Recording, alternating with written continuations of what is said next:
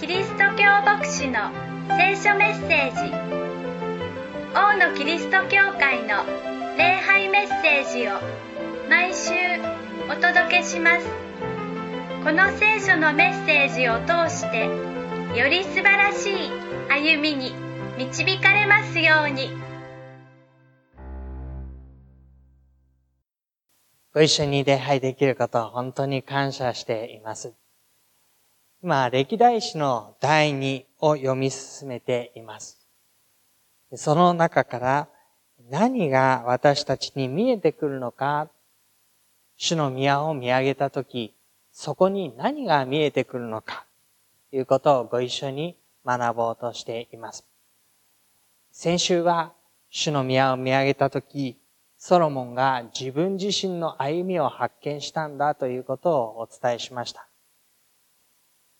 主の宮を建てる一体私は何者なのだろうか主の前に光沢だめ、ためだけのものに過ぎないのに、と言ったわけです。確かに彼は神の前に本当に小さなものであるっていう自覚を持っていました。でも同時に主の前に光沢というとても大切な役割も持っていたわけです。で彼は自分の置かれている状況、持っているもの、それを通して自分にできる精一杯のことでその役割を果たしていきました。結果的には大きなことを成しましたけれども、大きなことをすることが重要だったのではなく、与えられた役割をその人の歩みを通して精一杯にしていくことが重要だったわけです。主の宮を見上げた時にそんな様子が見えてきました。今日は主の宮を見上げた時、そこに主の慈しみと恵みとが見えてくるんだというお話をしたいと思います。主の恵みと慈しみが見えてくる。第二歴代史五章の一節です。こうしてソロモンが主の宮のためにしたすべての工事が完成したというところになります。先週は工事が始まる前、一体これを建てるとは私は何者でしょうというところでした。今日はもうすでに建物ができている状態です。実際にはこの間7年間の時間が流れています。あらゆるところから資材が集められ、多くの人々が協力をし、力を尽くしてこの大きな建物が建てられていく。前例を見ないほどの彼らにとっては大きな大きなプロジェクトでした。そしてその宮が建てられていって工事が完成をしていきます。ソロモンは父ダビデが性別したもの、すなわち銀、金、各種の器具類を運び入れ、神の宮の宝物蔵に収めました。建物ができ、中にそれぞれの装飾が施され、そして宮の神殿で用いられる器具類、鉢であるとか、皿であるとか、新切りばさみであるとか、食台であるとか、そういったものが全部運び込まれてきて、そして生贄を捧げるための準備が整えられていきました。しかし、これだけではまだ不十分だったわけです。例えば、病院のことを考えてみましょう。病院建物が出来上がりました。そこにいろんな医療器具、最先端のその機械が運び込まれて準備が万端整えました。と言っても、お医者さんがいなければそこでは病院として成り立たないわけですね。何かその肝心なものが抜けていると、決して形にならないということが起こってきます。お店屋さんでも一緒です。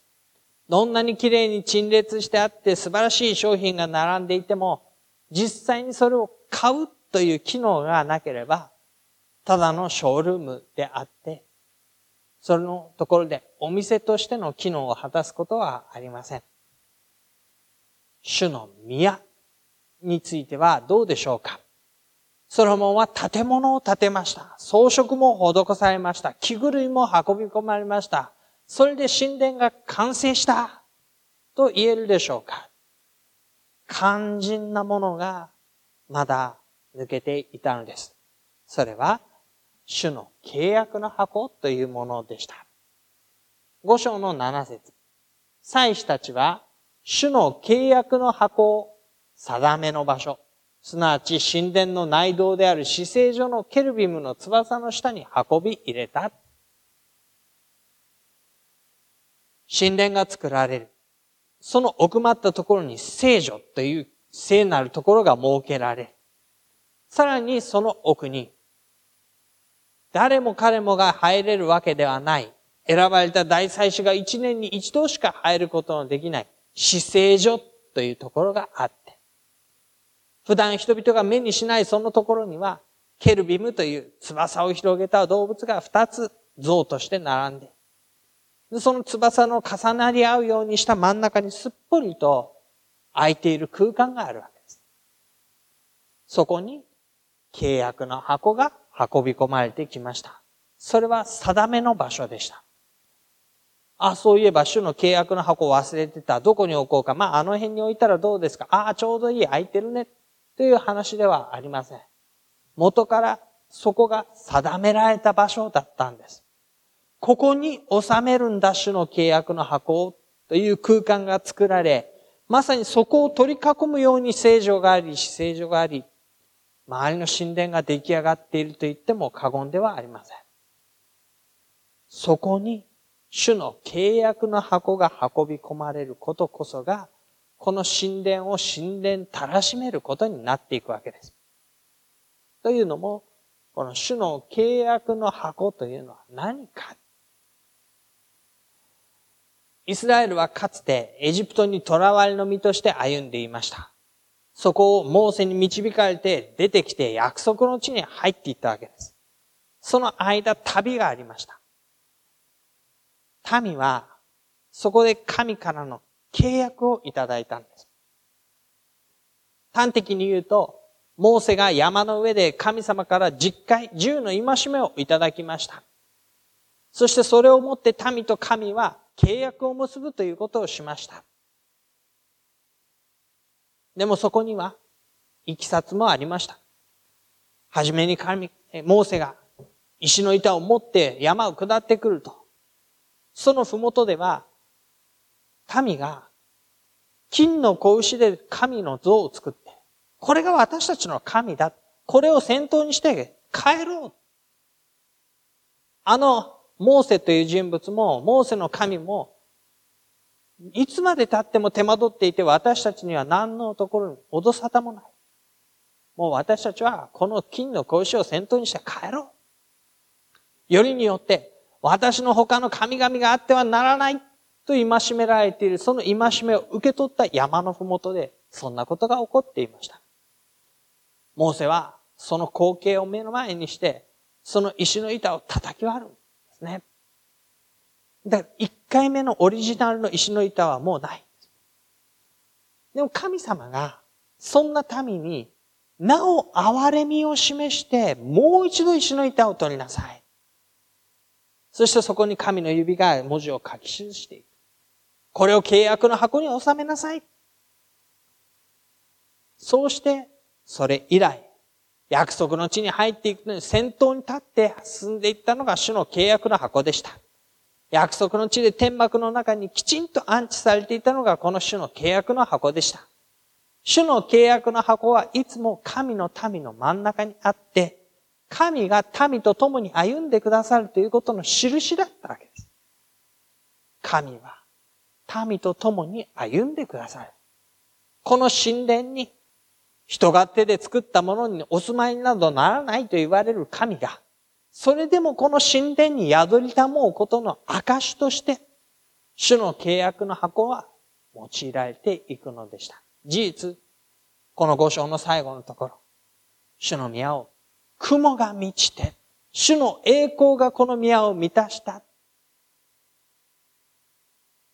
神はこの神殿に宿りたもその最後のところに契約の箱が安置されていや、いよいよこれで主の神殿が完成した。そんな時、人々は集まって神に賛美の歌声を上げます。祭司たちが聖女から出てきます。契約の箱を収め終わった後です。その時彼らは、すべて祭司たちは身を性別します。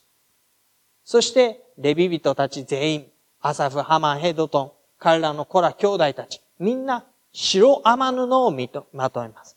白い、汚れのない、清められたということの証の白天布をみんなまとって、身を性別して、そして神を褒めたたえていくわけです。ここには彼らが普段着の何気ない思いで鼻歌混じりに神様を賛美したのではないということがわかります。彼らは契約の箱を収めてきました、今。そしてその時に思い起こしていたんです。神が私たちにどんなに素晴らしい歩みを持って導いてきてくださったことか。こんな神殿が立ち上がって私たちがここで礼拝を捧げるようになるその背後に、神がどれほどまでのことを私たちのためにしてくださったのか。それを彼らが思い起こすわけですね。エジプトから出てきた時、あの時の出来事。約束の地に入っていこうとするにあたって疑って、その結果、荒野40年さまよわなければならなかった不信仰なあの出来事。それでも神様は契約の箱を先頭に約束の地に川をせき止めて入れてくれたということ。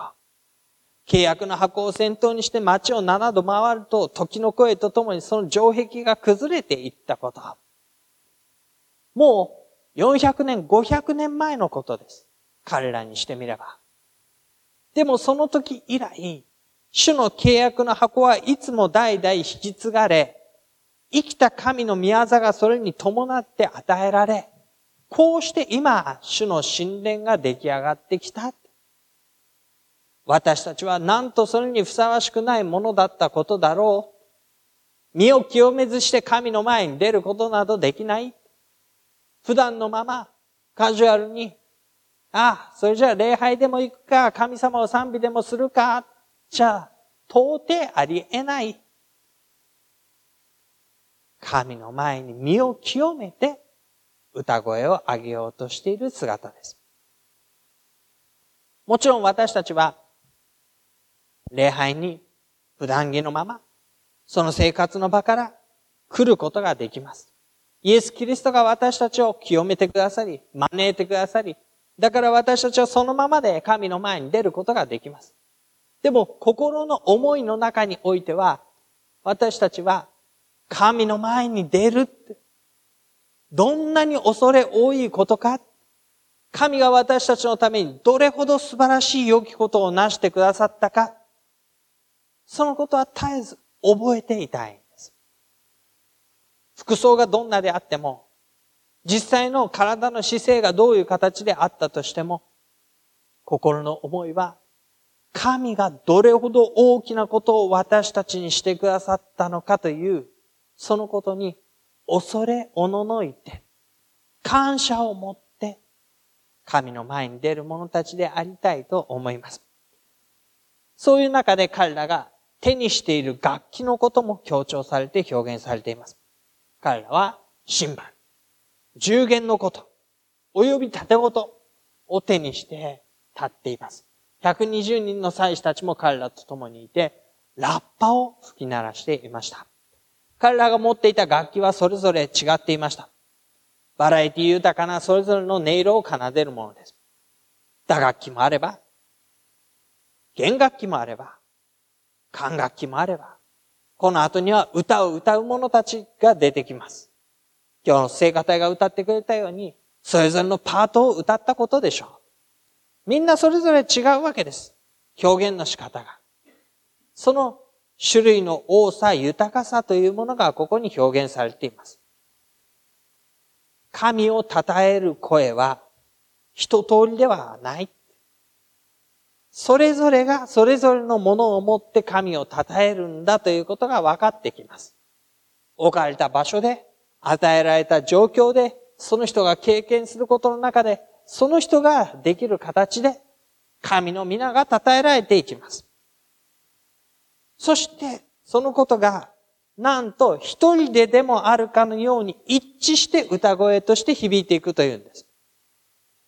みんなそれぞれ違うのに、それぞれの思いを持ち寄って声を合わせたとき、まるで一人ででもあるかのように一致して神を称える声が響き渡った。なんと素晴らしいことでしょう。私が経験してきたことの中で神を称える。私が経験してきた人の中でこのことを称える。その声が、まるで一つになるかのように響き渡る。その実際、中身はどういう中身だったでしょうか主は誠に慈しみ深い、その恵みはとこしえまでと主に向かって賛美したというんですね。これが、神の民が神を称える言葉でした。主は誠に慈しみ深い、その恵みはとこしえまで。聖書の中で繰り返し繰り返し繰り返し繰り返し出てくるフレーズです。どの時代の人々も変わらずにどんな境遇の中にある人々も変わらずに、主の恵みが、主の慈しみが、と歌ったんですね。もう少し見てみましょうね。主は誠に慈しみ深い。この慈しみという言葉は、親が子供に対して抱く親愛の情を指す言葉です。生まれたばかりの赤ちゃんを愛情を込めて見るその眼差しです。この子のためなら命も惜しくない。そんな風に表現される場合があります。目に入れても痛くないというような言い方をするときだってあるでしょう。どんなにかこの子が可愛いか、愛おしいか、大切か、愛しているか。そのことを表す言葉が慈しみという言葉です。なんと神様は、この小さな私をご覧になって、大きな世界を司っているその大きな神様ご自身が、この私をご覧になって、その眼差しは、慈しみの眼差しだというんです。あなたのことがどれだけ大切か、温かく見守り、大切に思い、良くしてやりたいと思い、そうして、私のことを愛おしく見てくださっている。誠にという言葉、深いという言葉を付け加えている。神様は真実でいつも変わらず、慈しみが深いのだ。ただ単に慈しみある方ではなく、慈しみ深いお方なのだ。慈しみに満ちており、私に向けられた視線はその通りだ。民はこれを観察して言っているんではない。神様はあの人を愛している。神様はあの人を慈しんでいる。神様は慈しみ深い方だ。第三者として客観的に観察をして分かったことではありません。彼らは自分のこととしてこれを経験してきました。神は私に対して誠に慈しみ深い方だ。その経験の中で神様を称えているわけです。その恵みはとこしえまで。恵みというのは受けるに値しないものが一方的に良くしてもらったというその恵みです。私は神の前にふさわしくないものです。受けるにふさわしくないものです。認められる資格もあるわけではありません。でも神様は良くしてくださいました。いつも変わらずどんな時もとこしえまでそう、その恵みがとこしえまでというのは二通りの意味があります。一つは時間。最初から最後まで変わらずにという意味です。アブラハムに対しても、イサクに対しても、ヤコブに対しても、ヨセフに対しても、売られていったエジプトであっても、エジプトから連れ出されたモーセの指導官にあっても、約束の地に入ってきても、彼らは神様に従い通した時もありました。背いた時もありました。力の強かった時もありました。弱かった時もありました。神に助けを求めた時もありました。神に背いて自分勝手な意味で満たそうとした時もありました。どんな時であっても変わらず、神はとこしえまで。終わりもそうです。イエス・キリストに会って歩み始めた者たちが、やがて完成を迎えるその日まで、主の恵みはとこしえまで。私たちが何者かによるのではない。神の一方的な愛と憐れみによって私たちは恵みを受けた。終わりの時までそれは最初から最後まで。と同時にもう一つの意味合いは、私たちがこれをその時その時で経験してきた積み重ねがとこしえにつながるんだということです。グラフで言うと何かこう波線のようにしてスーッと流れていく線グラフではなくて棒グラフですね。この時にこうあった。この時にこうあった。この時にこうあった。この時にこうあった。ずーっとこの歩みが続いていくわけです。その積み重ねられた、その連続であることが、とこしえまでというところの最初から最後に至るまで続いていくわけですね。ですから最初の人も経験しましたし、モーセの人も経験しましたし、モーセの元にあった人も経験しましたし、ダビデの元にあった人も、ソロモンの元にあった人も、そしてこれから王国は補修にあっていきます。ソロモンの時代から今度は歴史を下っていく方に500年経つと、敵国に占領され、宮は崩され、主だった人は捕らえ移され、やがてここに帰ってくることになる。荒れ果てた姿がここに広がる。それでも彼らは、神殿が崩れ去って、なお、主の恵みは、真実で変わらず、今もこの人たちによって、今もこの人たちによって、味わわれ導かれて続いていくものでした。それぞれの時、それぞれの人に対して、神はいつも変わらずに、これの積み重ねが、とこしえだったんです。それはつまり私たちも同じです。私も神の慈しみと恵みを経験して生かされている。今の時代、今置かれているところで、私の歩みを通して、その歩みが積み重ねられながら次の世代、次の世代、明日の世代に恵みがとこしえまで及んでいくわけ。神は変わらずに真実なお方であって、私たちに慈しみ深く恵みを注いでくださる。私はそれをどう経験しているでしょうか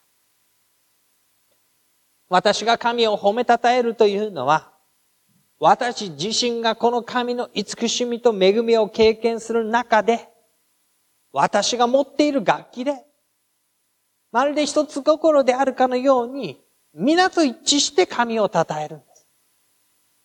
私はどんな風に？私に与えられた歩みの中で、神の慈しみを、恵みを経験しているでしょうか？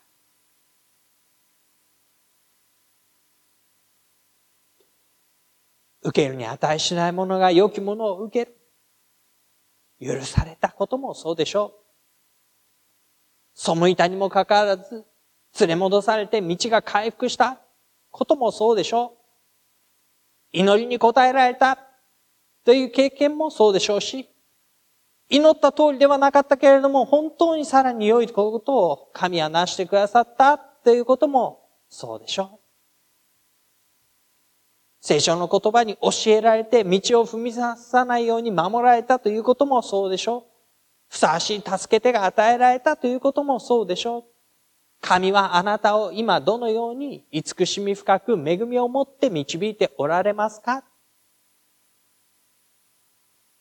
今日、明日、その一日一日に十分な恵みを私たちが経験していく中で、とこしえという時が刻まれています。あなたは何を神と共に歩みながら経験していますか？私たちはそのことを数え上げて歩みたいと思う。今日一日も、ただ単に時間が過ぎた一日ではなかった。神が私を生かした一日だった。神はその中に恵みを備えておられた。神様感謝します。あなたは誠に慈しみ深く、その恵みはとこしえまで。今日の私の経験の中から私の歌声が生まれてくる。その歌声を合わせて神を称えて歩みたいと思うのです。目の前の状況に左右されるものではありません。イスラエルの民も本当に様々な状況を経験してきました。でも、主の恵みと慈しみは変わらなかった。私が何者であるのか、どれだけ正しいのか、どれだけ罪深いのかに依存するものでもありません。民もその歩みを繰り返してきました。でも主の恵みと慈しみを味わい続けてきたんです。さあ、私たちを生かす。神の慈しみと恵みと心に覚えて、心からの感謝を持ってご一緒に歩んでまいりましょう。しばらく黙祷いたしましょう。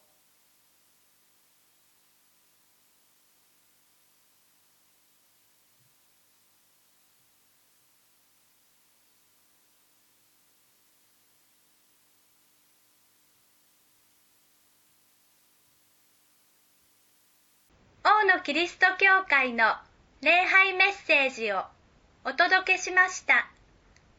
お聞きになってのご意見やご感想をお寄せください。メールアドレスはのぶアットマークボクシドット JP nobu アットマーク bokushi ドット JP までお待ちしています。あなたの上に神様の豊かな祝福がありますように。